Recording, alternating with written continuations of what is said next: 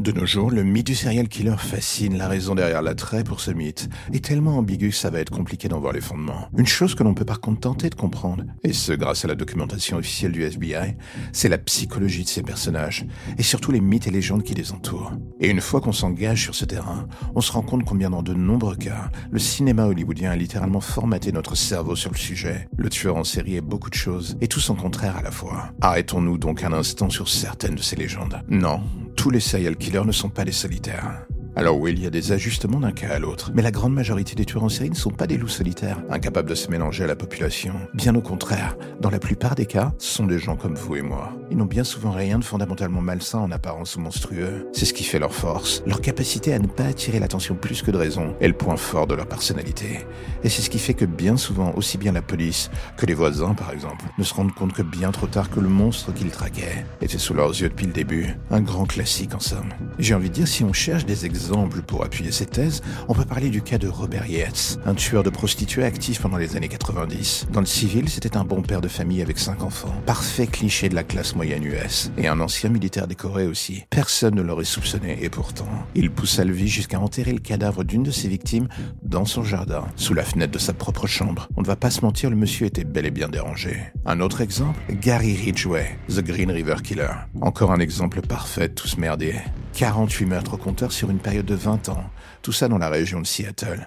Durant cette période, il fut marié trois fois et lors de son arrestation, il l'était encore. Là encore, personne n'avait vu son vrai visage pendant des années. Dans le civil, un peintre spécialisé dans les camions, un membre de la communauté, un fervent catholique. Et pourtant, une fois le masque tombé, Ridgeway arpentait les quartiers lugubres, tout ça pour avoir des relations sexuelles avec des putes et ensuite les tuer, tout ça au gré de ses désirs morbides. Comme dit au début, le tueur en série parfait est peut-être tout simplement votre gentil voisin d'à Un autre point non, tous les serial killers ne sont pas blancs.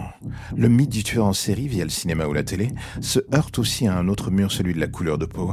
Il faut garder en tête que les tueurs en série se retrouvent dans toutes les races, blancs, afro-américains, hispaniques, asiatiques. Ne serait-ce que dans l'histoire criminelle des États-Unis, chaque population démographique a vu en son sein naître un ou plusieurs de ces monstres. Autre point, est-ce que les serial killers sont uniquement motivés par le sexe L'intégralité des meurtres? Que commettent ces criminels ne sont pas régis que par des pulsions sexuelles. Il y a plein d'autres choses qui rentrent en ligne de compte. La colère, l'appât du gain, l'envie qu'on s'intéresse à soi, ou tout simplement l'excitation du risque. Est-ce que le tueur en série frappe n'importe où? La plupart des tueurs en série opèrent sur des régions géographiques qu'ils maîtrisent. On pourrait même aller jusqu'à dire qu'ils sont dans une véritable zone de confort, afin de rester en confiance, en contrôle de l'action, sous le maximum de points possibles. Il arrive que certains brisent ces règles quand leur confiance atteint des sommets, ce qui n'est jamais un bon signe, ni pour eux, ou pour la police, ou voire même les victimes. Autre point, est-ce que les tueurs en série sont incapables de s'arrêter?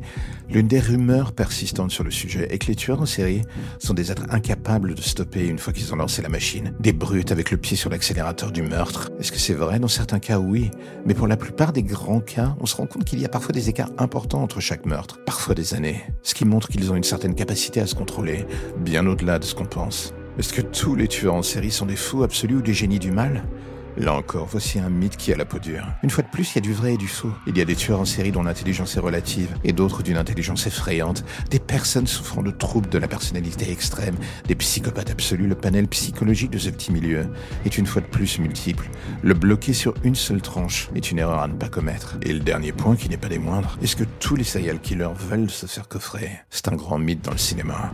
Chacun des crimes que commettent les tueurs en série déclenche au-delà de la satisfaction, plus ou moins psychologique ou sexuelle, ou autre d'ailleurs, une prise de conscience de plus en plus enivrante. Qu'il y ait des erreurs en route ne les arrête pas. Ils apprennent dans chacun des crimes qu'ils commettent et s'enfoncent ensuite dans une envie presque toxique de toujours aller plus loin. C'est bien souvent ici que se joue le twist de l'histoire. C'est pas vraiment que le tueur en série pense qu'il veut se faire capturer, bien au contraire. Son défaut est qu'il finit par penser qu'il ne se fera jamais arrêter, qu'il est intouchable et que personne ne pourra jamais l'atteindre. À force de s'enfoncer dans une mécanique qu'il juge parfaite, il finit par devenir moins attentif dans l'application de son modus operandi finit par aller trop vite, et c'est bien souvent à ce moment qu'il commet la faute, celle qui finit par le mener vers son arrestation.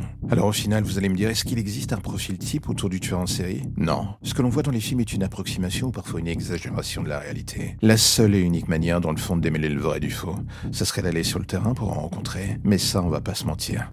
C'est le genre de rencontre dont on se passerait avec plaisir.